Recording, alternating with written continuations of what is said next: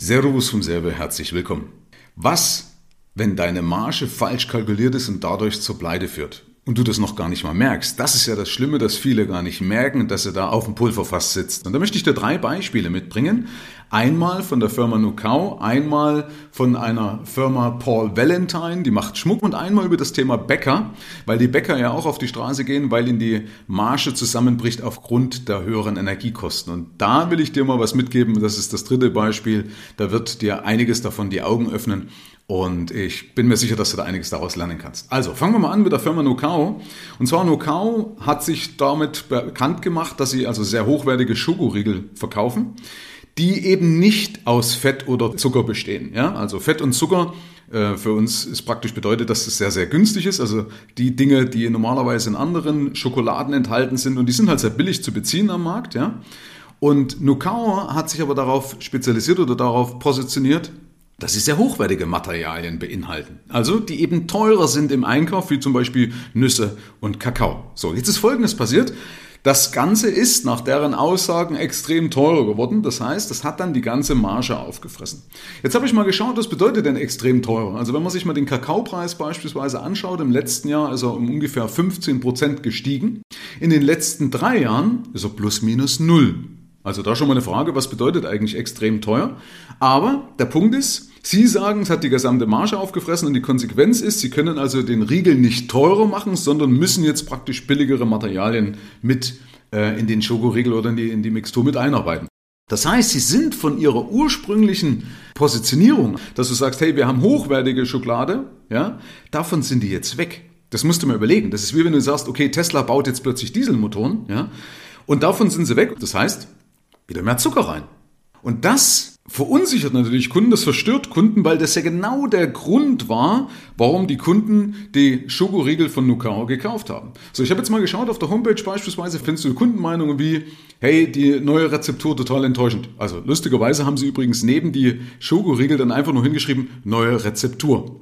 Wie als wenn es eine Verbesserung ist, ja. Und dann schreiben ihm Leute rein, neue Rezeptur total enttäuschend. Oder hier eine Katrin schreibt, neue Rezeptur, eine Enttäuschung. Ich war so happy mit der alten Rezeptur, endlich hatte ich meine Lieblingsriegel gefunden und mit der neuen Rezeptur leider nicht mehr wiederzuerkennen. Viel weniger schokoladig, viel zu süß, weniger Mandeln, weniger crunchy. Ist billiger, schmeckt aber auch so. Sehr traurig, werde ich nicht mehr kaufen. Das heißt, weil sie einfach das nicht richtig kalkuliert haben, werden sie jetzt Kunden, die genau ja deswegen gekauft haben, weil es vegane, hochwertige Schokoriegel sind und jetzt im Endeffekt nur noch der billige Abklatsch wie von den anderen ist oder sich dem billigen Abklatsch der anderen nähert, werden Kunden abspringen. Und das ist schade, weil das im Vorfeld nicht richtig kalkuliert worden ist. Beispiel Nummer zwei ist Paul Valentine. Mir sind sie bekannt dadurch, dass ich immer wieder mal die Werbung von ihnen gesehen habe über gewissen billigen Schmuck. Vielleicht schon mal gesehen auf Facebook, wie gesagt, immer wieder kommt dann die Werbung oder kam bei mir die Werbung von Paul Valentine. So, jetzt ist Schluss. Also nach acht Jahren ist praktisch das Unternehmen pleite. Warum? Weil die Facebook-Werbung nicht mehr so rentabel ist, weil das teuer geworden ist. Also auch da das Geschäftsmodell nicht tragfähig gewesen. Auch da hat die Marge nicht funktioniert. Und hier ist es im Endeffekt jetzt schon so, dass das System, das Wirtschaftssystem den Stecker gezogen hat. Eigentlich schade von Unternehmen, was zweistellige Millionenumsätze gemacht hat. Ja, muss nicht sein, komme ich aber eben auch gleich drauf, wie man das löst. So, und letztes Beispiel mal das Thema Bäcker. Vielleicht hast du mitbekommen, die Bäcker sagen ja, hey, wir gehen pleite, die Öfen sind bald aus, ja, wir können also kein Brot mehr backen, weil die Energiekosten explodieren. So, jetzt ist natürlich so, vielleicht kennst du den Spruch, Klappern gehört zum Handwerk. Nochmal vielleicht für die, die es nicht kennen, bedeutet das, also wenn sie jammern, solange sie jammern, geht es ihnen eigentlich gut. Ja, so hat es zumindest früher mal geheißen. So, und dann habe ich mal recherchiert. Die Frage an dich, was glaubst du denn, wie hoch der Energiekostenanteil bei den Bäckern ist? Und ich habe echt mal so gedacht, das sind so vielleicht 30 Prozent. Also so wie das so klingt da draußen, habe ich gedacht, naja, 30 Prozent, also muss ja alles warm sein und gebacken und keine Ahnung. Und jetzt kannst du mal googeln, es waren vor der Krise 3,3 Prozent. Also 3,3 Prozent. Das heißt, von 100 Euro Umsatz haben sie 3,30 Euro gebraucht, um Energie bereitzustellen, um das Brot zu backen, um die Läden zu heizen und so weiter und so fort. Das heißt, wenn jetzt der Energiepreis bei den Bäckern von 3,3 auf 6,6 Prozent steigt, also sich verdoppelt, ist es ein Grund für eine Pleite? Also, wenn dein Geschäft jetzt 3 Prozent weniger Umsatz macht im Jahr, bist du dann pleite? Ja, dann stimmt doch was nicht, oder? Weißt du, wie oft bei mir irgendwas, irgendeine Gesetzesänderung dazu geführt hat, dass plötzlich mal 10, 15, 20 Prozent meines Geschäftes einfach mal weg waren von heute auf morgen? Ja, das ist blöd, aber es darf nicht zu einer Pleite führen und erst recht nicht drei Prozent. Das heißt, meine Annahme ist, und das wurde mir auch von äh, Bäckereien bestätigt, ja, es gibt ja auch noch Bäckereien, die, die sehr gut laufen, dass die, die ihre Hausaufgaben gemacht haben, die profitieren jetzt im Endeffekt davon oder die zumindest haben jetzt kein Problem.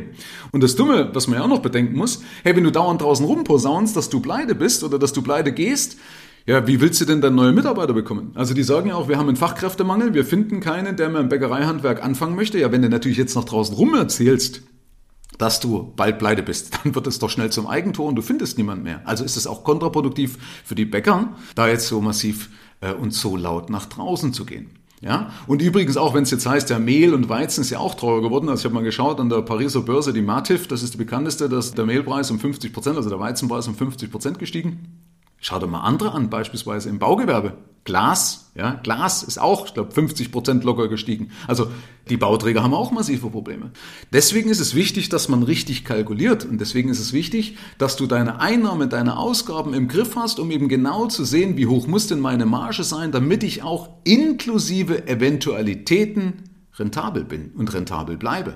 Und dass du also im Vorfeld genug Rücklagen bilden kannst, wenn denn mal der Fall kommt, dass meinetwegen der Umsatz einbricht oder der Umsatz in irgendeiner Weise beeinträchtigt wird, zum Beispiel jetzt durch höhere Energiekosten oder durch steigende Rohstoffpreise. Wobei sich vieles ja schon wieder normalisiert hat. Ne? Also die Butter ist schon wieder so teuer wie vorm Ukraine-Krieg. Ja? Also auch da ist schon einiges wieder äh, auf den Normalzustand zurückgekommen. Das heißt, es ist ja meistens temporär. Du musst also jetzt nicht zehn Jahre aushalten, sondern in dem Fall reden wir von ungefähr einem Jahr, was ich aushalten musste oder teilweise nicht mal ein Jahr.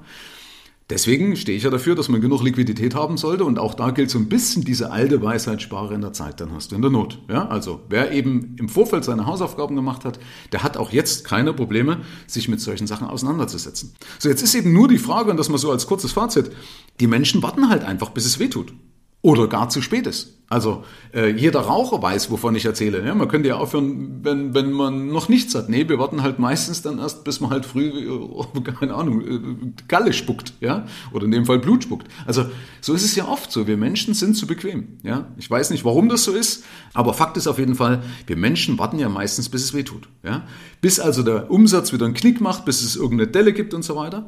Und das ist schlecht. Also ich habe mir immer angewöhnt, in Zeiten, wo es gut läuft, schon wachsam zu sein, zu gucken, hey, was könnte eventuell kommen und mich dann schon darauf einzustellen, dass dieser Fall gar nicht erst eintritt. Ja, indem ich ordentlich vorsorge und absolut super einfaches funktionierendes Finanzsystem habe. Das heißt, clevere Unternehmer verbessern dann, wenn es gut läuft. Die warten nicht erst. Und da hatte mich mal ein cleverer Unternehmer gebucht gehabt. Ähm, der hat im Gespräch gesagt zu mir, weißt du was, Michael? Wenn es gut läuft, dann wird man nachlässig. Und deswegen arbeite ich lieber jetzt gleich mit dir zusammen, solange es gut läuft, damit es gar nicht erst zu einer Delle kommt, sondern es immer aufwärts geht. Herzlichen Dank fürs Rein und Hinhören. Ab hier liegt's an dir. Bis zur nächsten Folge. Dein Michael Serve. Schau auch gerne mal auf meiner Seite michael-serve.de vorbei. Ich freue mich, wenn du vorbeischaust.